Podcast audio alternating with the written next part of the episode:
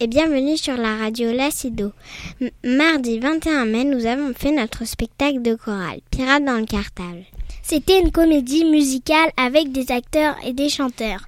Nous étions environ 120 chanteurs. C'était impressionnant. Nous étions accompagnés par un orchestre avec plein d'instruments, à vent, à cordes et à percussion. C'était magnifique. Nous avions Franck qui dirigeait tout le monde. C'était extraordinaire et un énorme travail. Pirates dans le cartable, c'est l'histoire d'un écrivain, James Sauvien, qui vit l'aventure de son livre. Il rencontre Madame Jolicoeur et sa classe. Ils partent sur une île imaginaire avec trois pirates. Ils vont aider Wakae à retrouver le chef solo pour lui apprendre à chanter. C'est une aventure formidable, avec des chants, des rencontres. Nous avons vécu ce spectacle unique comme un moment magique. Nous avons eu la chance de pouvoir interviewer Rascamouche le pirate et Madame Jolicoeur. Écoutez.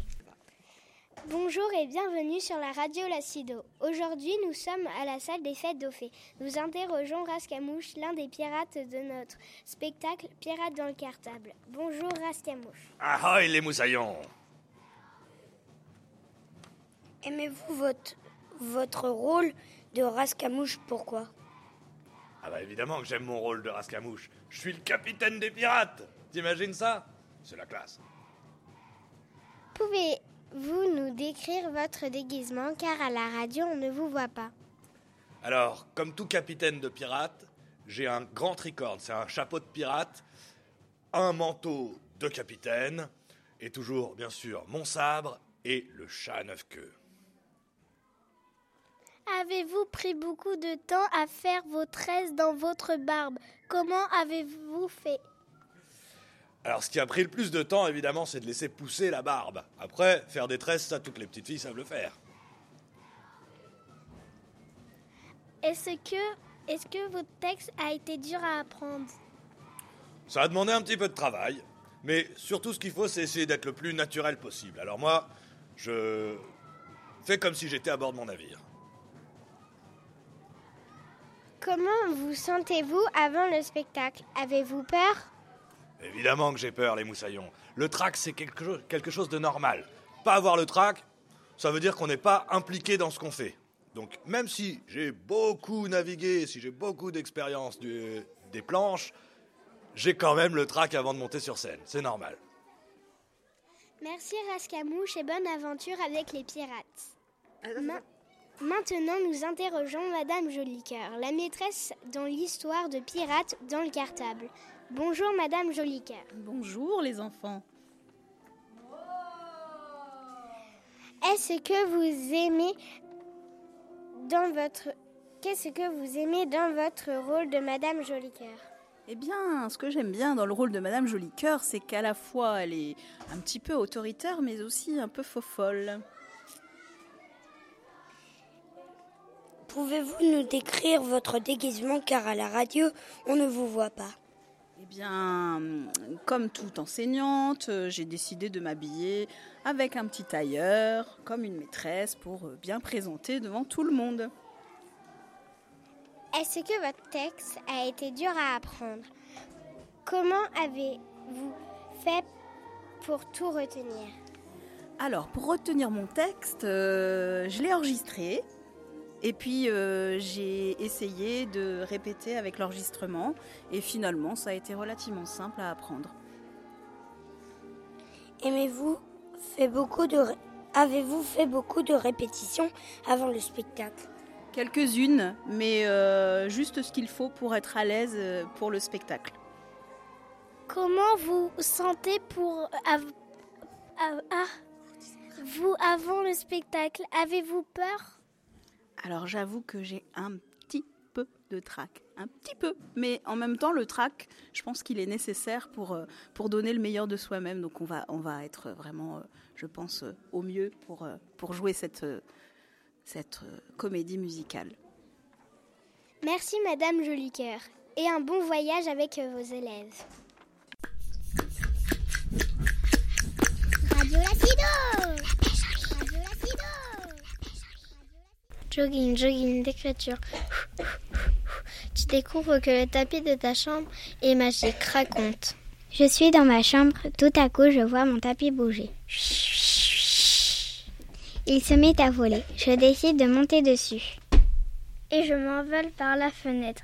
Mon tapis se met à voler très vite. Il passe au-dessus des maisons et des immeubles. Il traverse la mer. Me voilà arrivé en Afrique. Je survole les animaux. J'aperçois des lions. Des éléphants.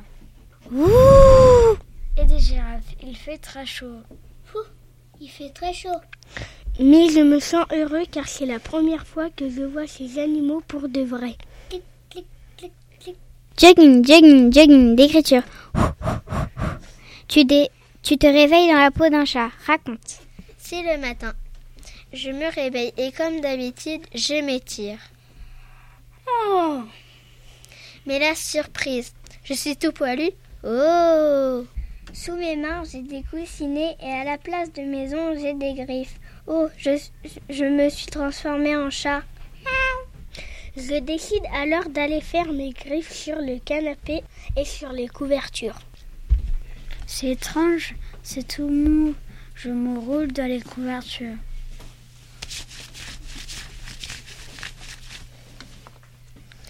Ah, je me sens bien, c'est tout doux et tout chaud. Je me mets alors à ronronner. Puis je m'endors.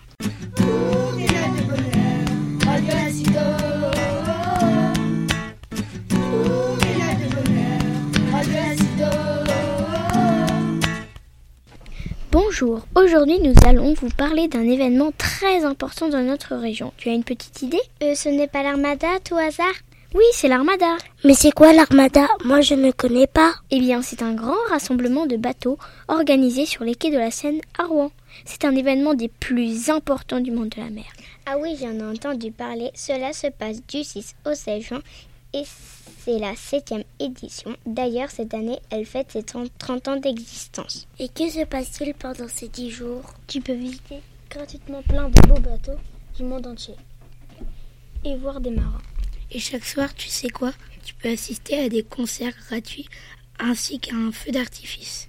Oui, et à la fin de ces dix jours, les navires descendront la Seine les uns à la suite des autres. C'est la grande parade de la Seine. C'est un spectacle magnifique. Et il y a beaucoup de bateaux? Oh oui, plus d'une quarantaine. Il y a même des bateaux français, dont le Belém. D'ailleurs, le Belém, c'est le dernier des grands voiliers de commerce français du 19e siècle encore navigant. Waouh, il est vieux alors Oui, il a été construit en 1896 à Nantes. C'est un trois-mâts comme le bateau de Rascamouche. Il mesure 58 mètres de long. Son plus grand mât est haut de 8 mètres 80 et il a un équipage de 16 marins. Oh, il doit être très joli. Et il servait à transporter quelles marchandises? Il assura le transport du cacao entre le Brésil depuis le port du Belém, dont il tient son nom, et la France pour les chocolatiers meuniers. Hum, tu me donnes faim. C'est un navire de commerce jusqu'en 1914.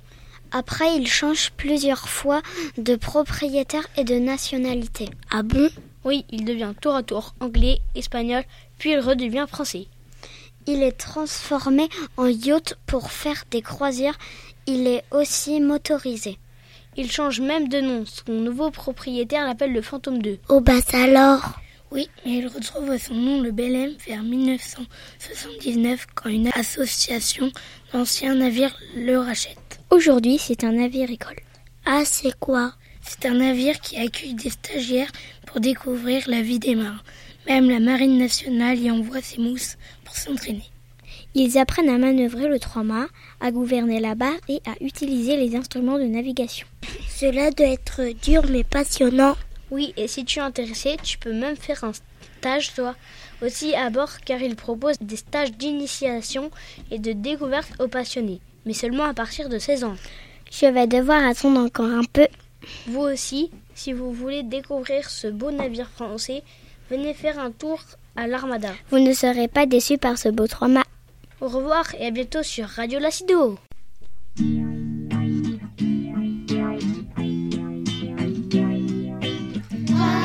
Radio Lacido, la radio qui vous éclabousse, la radio qui vous éclabousse, la radio qui vous éclabousse. Bonjour, vous êtes bien sur la radio Lacido. Pour Parole d'Histoire, nous avons deux invités, Jules Ferry et un enfant qui travaille dans les mines. Nous allons leur poser quelques questions. Bonjour, peux-tu te présenter? Bonjour, je m'appelle Georges, j'ai 10 ans. Je suis né en 1870. Je travaille depuis un an avec mon père au fond des mines. À quel âge les enfants descendent-ils dans les mines? Ils descendent dans les mines vers l'âge de 9 ans. Pourquoi les enfants devaient-ils travailler? Nous suivons souvent nos aînés car nous voyons partir notre père, notre frère, notre oncle travailler dans les mines et il nous semble naturel de faire de même. Mais une cause principale, c'est que nous devrons travailler pour gagner un peu d'argent car nos salaires sont beaucoup trop bas pour que notre famille puisse vivre sans cet apport. Et puis, nous sommes une main d'œuvre peu chère pour les propriétaires des mines. Que faisiez-vous au fond des mines? Étant donné notre petite taille, on se glissait facilement dans les tailles étroites pour ramener les charbons abattus vers les termines. Et on se glissait également dans tous les autres endroits où les adultes sont incapables d'aller. Quelles étaient les conditions de travail? Nous devions nous lever très tôt. On a à peine le temps de manger un morceau de pain que nous voilà déjà partis pour la mine.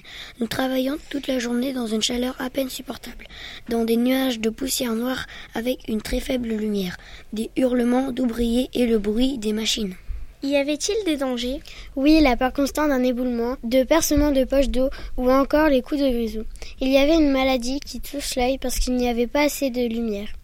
Et aussi les poumons s'abîmaient à cause de trop de poussière. Les coups de grisou étaient des poches de gaz dans la roche et quand nous creusions trop, les poches de gaz explosaient. Merci. Désormais, nous allons donner la parole à Jules Ferry. Pouvez-vous vous présenter Bonjour, je m'appelle Jules Ferry, je suis né le 5 avril 1832 à Saint-Dié-dans-les-Vosges. Quelle loi importante porte- votre nom C'est une loi qui, qui a permis de rendre l'école primaire gratuite, obligatoire, publique et laïque pour, pour les garçons et, et les filles de 6 ans à 13 ans. Qui s'occupait de l'enseignement avant votre loi?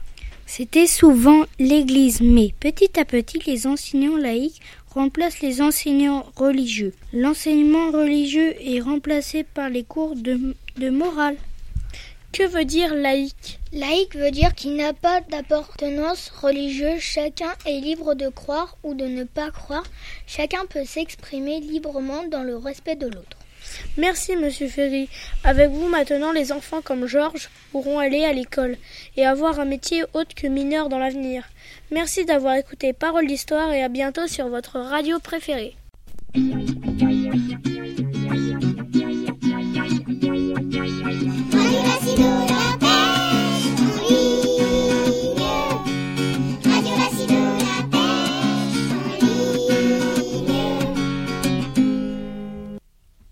Sur Style Rap.